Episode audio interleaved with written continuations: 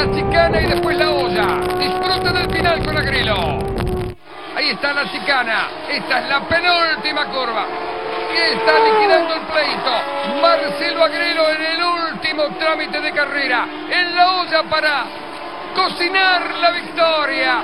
Marcelo Agrelo de cara a la bandera cuadros. Va a ganar Marcelo Agrelo. Ganó Agrelo.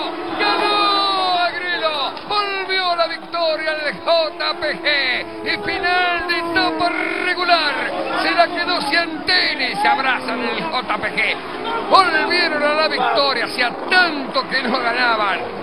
Lo consiguieron de vuelta. Marcelo Agrelo, Barba Roja, ganador en Paraná. Dominó de principio a fin.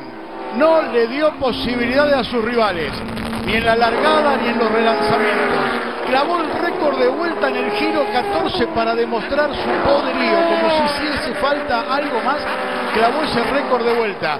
Festeja frente a la hinchada de Ford su tercer triunfo en la categoría su permanencia en el equipo de Juan Pablo Giannini.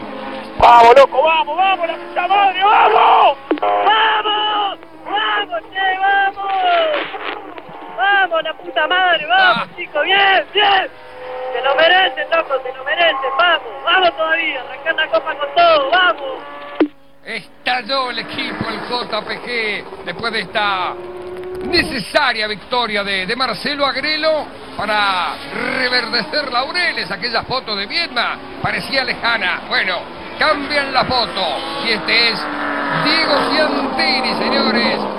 El juvenil piloto de Valcarce ha ganado la etapa regular y encara la Copa de Plata con más puntos que antes.